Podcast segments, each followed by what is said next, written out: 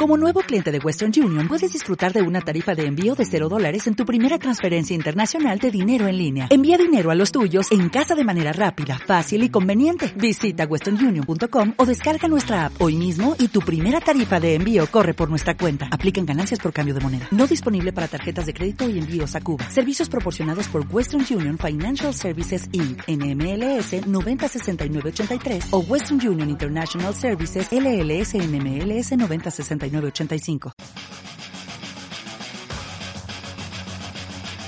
Nuestra generación quiere aprender historia, pero también escribirla. Queremos hablar de política e incidir en ella. Queremos escuchar, pero también ser escuchados. Sintoniza por 89.5 todos los jueves de 9 a 9.30 por tv.wac.mx en el 24.1 de señal abierta y por WAC 89.5 de FM. Tu frecuencia universitaria.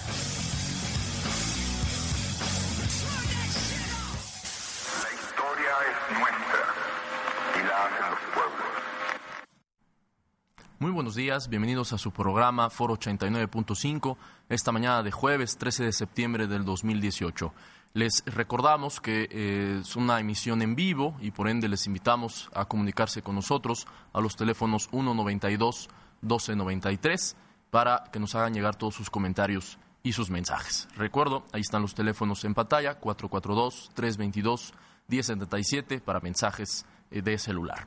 Eh, hoy, esta mañana, 13 de septiembre, estaremos eh, recordando una fecha emblemática para América Latina y para el mundo, diría yo, que es el 11 de septiembre, no del 2001, esa es una fecha ciertamente importante, pero una más cercana, me parece, a nuestra regionalidad y a nuestra identidad latinoamericana. Es el 11 de septiembre de 1973, una fecha trágica, ciertamente, en la que, eh, por medio de un golpe de Estado, de un levantamiento militar orquestado desde eh, la burguesía chilena y eh, desde la CIA, desde los Estados Unidos, se va a acabar con un proyecto bien interesante encabezado por el doctor Salvador Allende y la Unidad Popular Chilena, una coalición de izquierdas socialista que, digamos, sería la primera en América Latina en eh, tomar o llegar, mejor dicho, al poder por medio de, eh, un sistema electoral al cual ellos, pues de entrada, la, ideología socialista,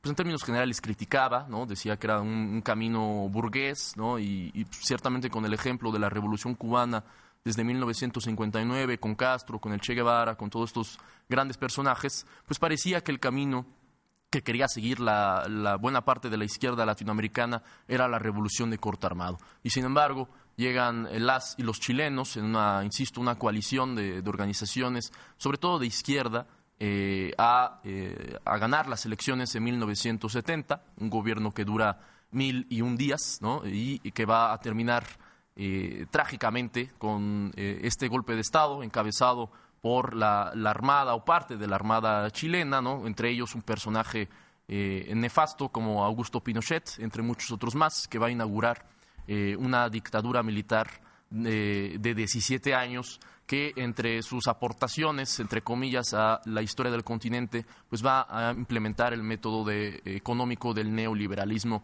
que ahora pues seguimos, seguimos pagando en el resto del continente.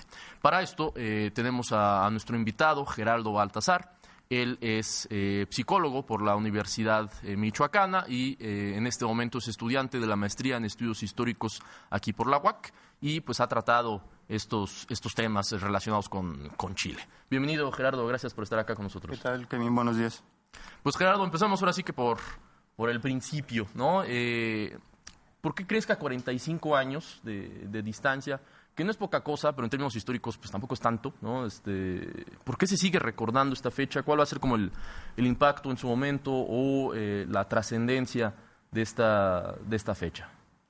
Mm, a mí en general me parece importante hablar de este proceso el día de hoy, eh, fundamentalmente por dos puntos. ¿no? Creo que, como eh, tú dices, uno es el primer laboratorio, digamos, de este proyecto económico, el neoliberalismo.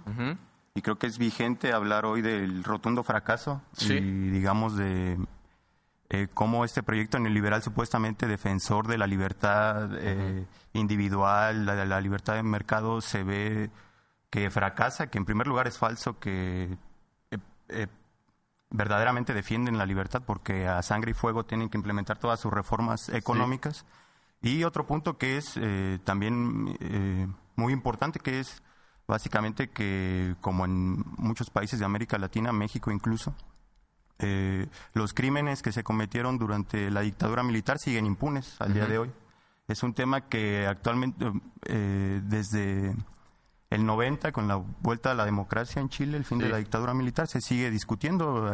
actualmente se discute, la gente se sigue movilizando, hay organizaciones que siguen exigiendo justicia, como eh, algunos sectores de las, del ejército chileno, carabineros, eh, siguen reivindicando eh, esta fecha como enigmática, paradigmática. porque en su discurso plantean que ellos en verdad salvaron a la patria. Digamos, sigue habiendo un enfrentamiento, ¿no? Entonces me parece, digamos que en esos dos sentidos, uno es el proyecto económico, otro sería como la impunidad eh, rampante sobre los crímenes de la dictadura.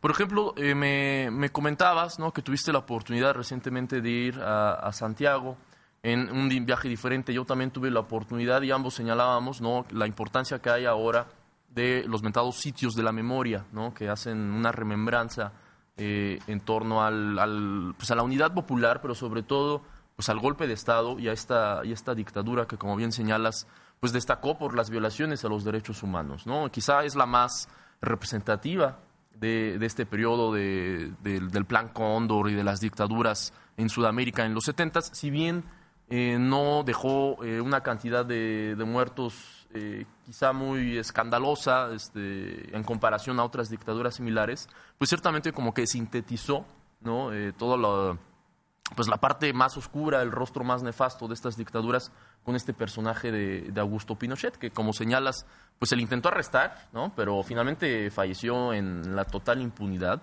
como muchísimos otros de, de sus líderes, quienes en esta transición a la, entre comillas, democracia, pues ocuparon senadurías, diputaciones, dejaron el uniforme militar, sí, pero se pusieron el smoking, digamos, el traje y corbata, y como, como si nada, ¿no? Y además con cierto respaldo de, sectores sociales, ¿no? Entonces, ¿tú cómo, qué observaste de esta eh, polarización que aún permanece en, en, Chile, ¿no? Y esta relación que hay con, muy interesante con los sitios de memoria, que por ejemplo acá en México no hay, ¿no? De, esta, de nuestro periodo de, de la Guerra Sucia.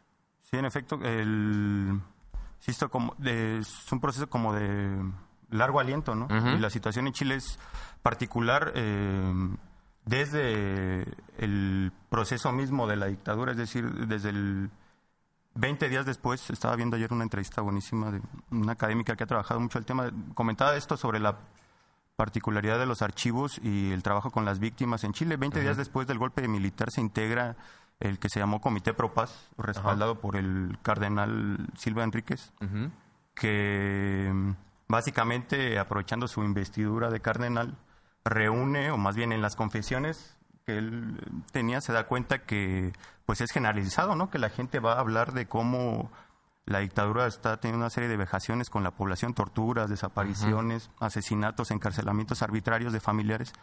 Entonces él, él integra este comité, ¿no?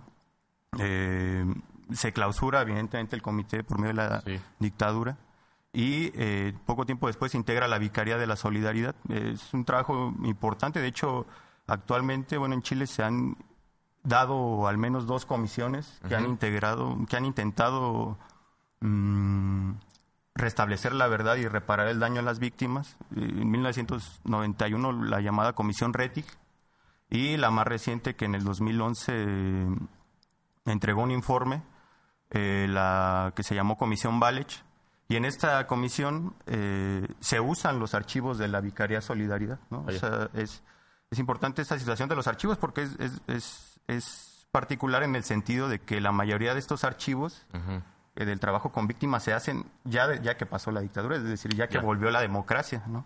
Pero con estos archivos es, digamos, tienen esa peculiaridad. Y bueno, el informe, eh, las cifras oficiales dicen que hubo eh, poco más de 40 mil eh, detenciones y 3.065 muertes, ¿no? Eso, evidentemente, la gente que vivió el proceso dicen pues que en realidad fueron, son, son mínimas, ¿no? Pero digamos, las que se han documentado de manera oficial Son, son esas las cifras. Y sí, en efecto, o sea, está hablando del 2011 que se publica Sí. este, este último archivo, este último informe, ¿no? Digamos oficial. Pero cada 11 de septiembre hay movilización, eh, ¿no? Tanto de los carabineros, me comentaban que los carabineros se movilizan, ¿no? reivindicando esa fecha como que ellos fueron los que salvaron la patria. Sí, Y los el- carabineros son como los tipo granaderos militares Sí. de, de allá, ¿no? Sí, así es. Y, y ese mismo día, ¿no? Y toda esa semana los familiares eh, de las víctimas o incluso las mismas víctimas eh, se movilizan, ¿no? Eh, digamos, exigiendo el juicio y castigo a los responsables de estos crímenes. Es decir, es un tema vigente. Por Sí. ejemplo, uno de los sitios mm, de memoria más eh, conocidos, eh, Villa Grimaldi, veía la semana pasada que un grupo de ultraderecha va y cuelga ahí en este sitio de memoria que fue un sitio de detención y tortura durante la dictadura, eh, va y cuelga una manta y dice, aquí lucra la izquierda, ¿no? O sea, unos golpeadores, ¿no? Verdaderamente, o sea, no es que, digamos, los grupos de ultraderecha hayan acabado, ¿no? Con el fin de la dictadura, sino que siguen movilizándose, siguen reivindicando la figura de Pinochet como un héroe nacional, ¿no? Sí, sí, yo, yo también me topé precisamente eh, con, esa, con esas dos puntos de vista súper encontrados. De entrada me parece que, el pueblo chileno sí está más politizado que el, que el pueblo mexicano, mínimo sí distinguen eh, qué es izquierda, qué es derecha, ¿no? Y sí me topé con las dos, con las dos versiones, ¿no? Aquellos que bueno, se ponen del lado de las víctimas, se ponen del lado de la izquierda, pero también, pues de manera, eh, pues, para mí al menos sorprendente, ¿no? Aquellos que en efecto definen a capa y espada a mi general Pinochet, incluso le siguen llamando eh, de ese modo a este tipo totalmente sanguinario, ¿no? Hablando de los sitios de memoria, eh, creo que de los que más me impactó, bueno, estamos pasando fotografías para los que están viendo en, en TV WAC, pues además de que se puede entrar al, al Palacio Nacional, el cual ahorita está pues reconstruido, porque como se aprecia en las fotos quedó destruido por eh, los, los bombazos de aquella jornada del 11 de septiembre, pero quizá me parece que de los más emblemáticos pues es el Estadio Nacional, ¿no? Donde va a ser un centro pues de concentración de, prisioneros y también de, tortura, ¿no? Y que hasta la fecha en las gradas guarda un, espacio en el cual nadie se puede sentar para recordar precisamente ese momento, ¿no? Si algún día tienen la, oportunidad de ir a, Santiago de Chile, pues me parece que es un lugar que hay que, que, hay que conocer, ¿no? Y eh, sobre tu investigación, eh, Gera, platícanos brevemente. Eh, hablas de que hay un- una relación directamente de la dictadura con, pues digamos, psicólogos y psicólogas eh, chilenos que buscan, pues como develar la enfermedad de, de la izquierda de ese momento, ¿no? Y que con ese discurso hasta médico, ¿no? O entre comillas médico, van a querer como extraer quirúrgicamente a esta enfermedad del pueblo chileno, que es la enfermedad del, del comunismo. Esto me parece como muy, muy interesante. ¿Por qué no nos platicas un poco al respecto? Sí, eh, básicamente en, la- investigación me interesó eh, indagar sobre la, el papel de los psicólogos en general durante la dictadura, porque eh, me aseguro que siempre le agradecí que me pasara ese dato, ese tipo, para investigar y profundizar sobre el tema. Me comentaba que hay, por lo menos en tres países, documentado la participación de psicólogos que colaboraron con las dictaduras militares. En Brasil, un psicoanalista eh, brasileño, eh, Amilcar eh, Lobo Moreira. En Uruguay, eh, también otro psicólogo. Y finalmente el psicólogo chileno Hernán Tuanescaf, ¿no? que colaboró directamente con la dictadura militar. Entonces yo empecé a investigar y encontré que el- este psicólogo chileno es el único en el que se tienen documentos firmados por él mismo dirigidos a la junta militar eh, en el que eh, se detalla cómo él colabora ¿no? con la dictadura militar. Él hizo una cantidad impresionante de tareas eh, que ayudaron a los ejercicios represivos de la dictadura. Él colaboró en el sistema de justicia. él organizó lo que se conoce como guerra psicológica, ¿no? Y además él fue asesor en la redacción de los principios de la Junta de Gobierno, es decir, el prim- uno de los primeros bandos presidenciales que dan a conocer a la población fue redactado desde la pluma de, bueno, colaboró al menos este psicólogo Hernán Tuanescaf, se llama. Eh, eh, brevemente, este, la situación es interesante con la colaboración de este psicólogo, porque básicamente es un psicólogo civil, él se forma en la Universidad de Chile, eh, egresa con una tesis en 1955 por ahí, y eh, se recurre a él como para organizar la campaña mediática que va, en primer lugar, combatir la idea del marxismo, combatir a la izquierda, criminalizar a la oposición que se le presenta a la dictadura.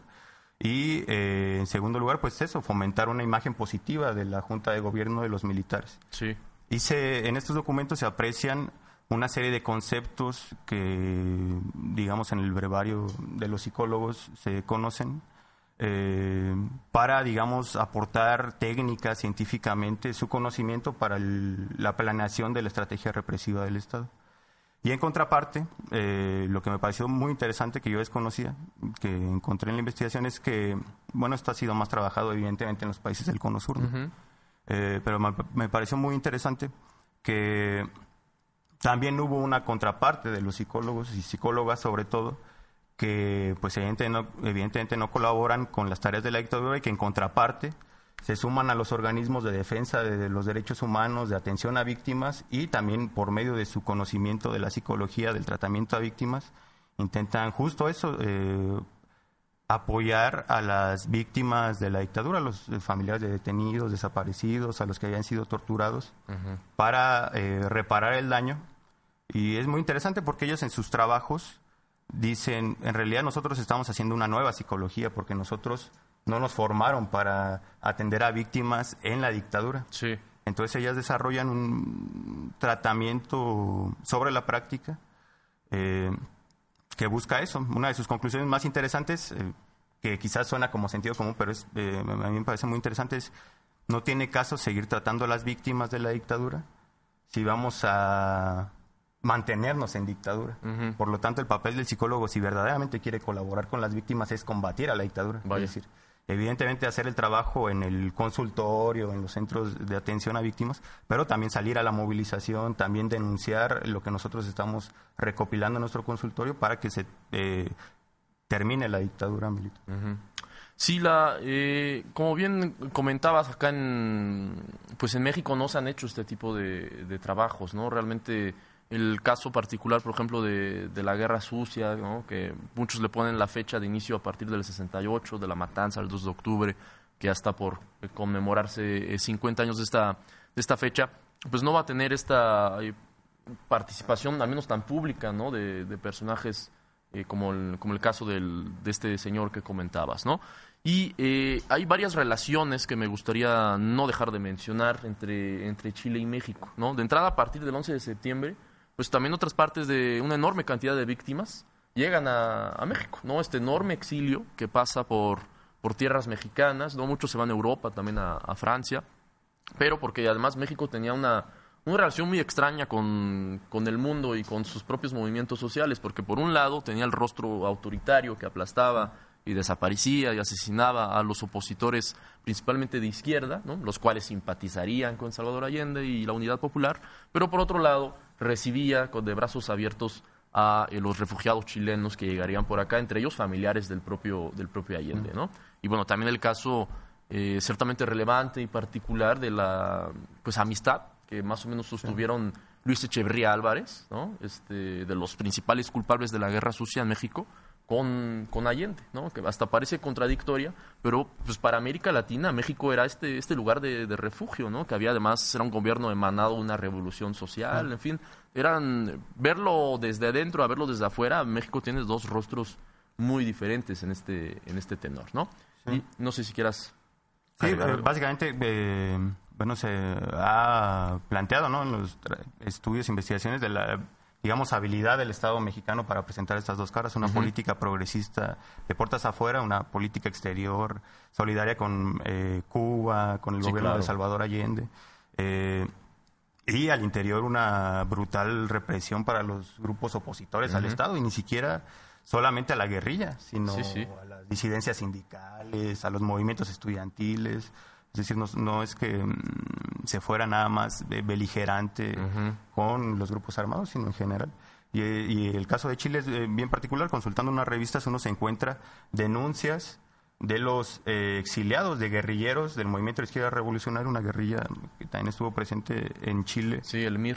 Sí. Y cómo los exiliados vienen y en las revistas, en la revista Siempre, por ejemplo, después del golpe militar, hay denuncias. eh, cada número hay denuncias de los exiliados. Entonces uno lee la revista y dice, eh, México está cogiendo a guerrilleros, Ajá, ¿no? sí, y además sí. les da tribuna, ¿no? Eh, como sabemos, el Estado tenía un control férreo sobre los Sí, medios de comunicación, sobre todas estas revistas. Es decir, tenían el aval del Estado mexicano para que se publicaran estas denuncias, ¿no? Y es muy, muy... eh, como digno para estudiarse, ¿no? Para profundizar sobre eso, esta doble cara del Estado Sí, sí, mexicano. Sí. Y por ejemplo, un personaje que, que liga directamente con Querétaro y con la Universidad Autónoma de Querétaro, pues es también Hugo Gutiérrez Vega, ¿no? Que va a, jugar un papel pues esencial, ¿no? Este, o, fundamental para esta acogida de, de refugiados que pues trabajaba de la mano con, con gobierno. El gobierno le ponía los, los aviones, les puso hospedaje, a muchos les consiguió trabajo en universidades. Y eh, ahí Hugo Gutiérrez Vega, en coalición también con muchas izquierdas y grupos de derechos humanos, ya incluso con ese nombre, eh, pues van a trabajar en pro del exilio, el exilio chileno. ¿no? Otra, otra relación que también creo que es importante señalar es este, este viaje que hace Salvador Allende un año antes de- del golpe de Estado acá a México, que pues bueno, va a tener como punto eh, de clímax, ¿no? Este, pues este discurso bien importante en la Universidad de, Guadalajara, ¿no? Donde se avienta esta frase de que eh, todo eh, estudiante, todo joven es biológicamente revolucionario, ¿no? Y el no serlo es una contradicción hasta biológica, en fin, ¿no? Tienes un discurso muy, muy interesante. Y sin embargo, por ejemplo, eh, leyendo un libro de una periodista chilena que es eh, excelente, Mónica González, ella pudo hablar con, con muchos de los protagonistas, ya sea de la Unidad Popular o de la contraparte, de los, de los golpistas, y ella va a, a entrevistar a gente muy cercana a Allende en este viaje a México.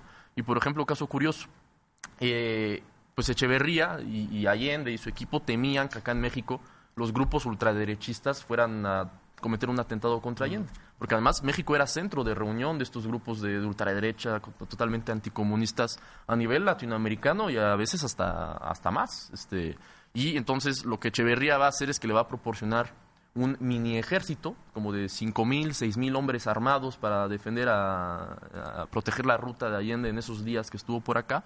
Y entre ellos, señalan los funcionarios en esta investigación que hace esta periodista chilena, pues les proporciona a elementos o ex elementos de el- del batallón Olimpia, aquellos que cometieron, eh, protagonizaron esta masacre en Tlatelolco en 68, y también a ex elementos del grupo de los halcones, los que protagonizaron esta masacre el 10 de junio del 71, y lo, y lo dice así textual, ¿no? Y- pero finalmente pues, habría que entender que ellos lo veían más pues, por la seguridad de Allende y no eligieron a quién les ponía eh, Echeverría. Pero ciertamente el, el que Echeverría les haya dado esa, ese nivel de, de protagonismo, pues te habla de que la relación era sumamente estrecha entre estos grupos golpeadores. Por cierto, de los halcones se va a alimentar mucho de los grupos porriles de entonces, ahora que estamos ya eh, en una coyuntura similar en la UNAM, ¿no? Una vez más con movimientos porriles este, pues haciendo de las suyas y con un eh, una viso de una lucha estudiantil que veremos en qué en cómo se va desarrollando, ¿no?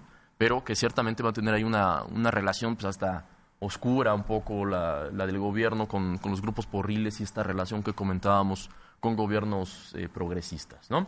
¿Algo que quieras agregar, Gera, para, para concluir? Eh, bueno, ya no hubo tiempo de eh, profundizar sobre, el, digamos, eh, temas que tienen que ver con el pro- proyecto neoliberal, pero me parece que es eh, bien eh, importante sí. señalar que el neoliberalismo eh, entra, digamos, por Santiago, ¿no? Por, por sí. Chile. Es el primer proyecto en el que una serie de economistas eh, encabezados por Milton Friedman y los Chicago Boys, este, Pues van a imponer ese imponen sistema. este y fr- fracasan, ¿no? Rotundamente. Así es. Sí, sí, no hay que dejar de, de mencionarlo. Este va a ser un pequeño homenaje entonces a, a Salvador Allende, la Unidad Popular Chilena. Les agradecemos su atención. Gerardo Baltasar. Muchas Les gracias. habló Kevin Simón Delgado y nos escuchamos aquí el próximo jueves. Hasta pronto.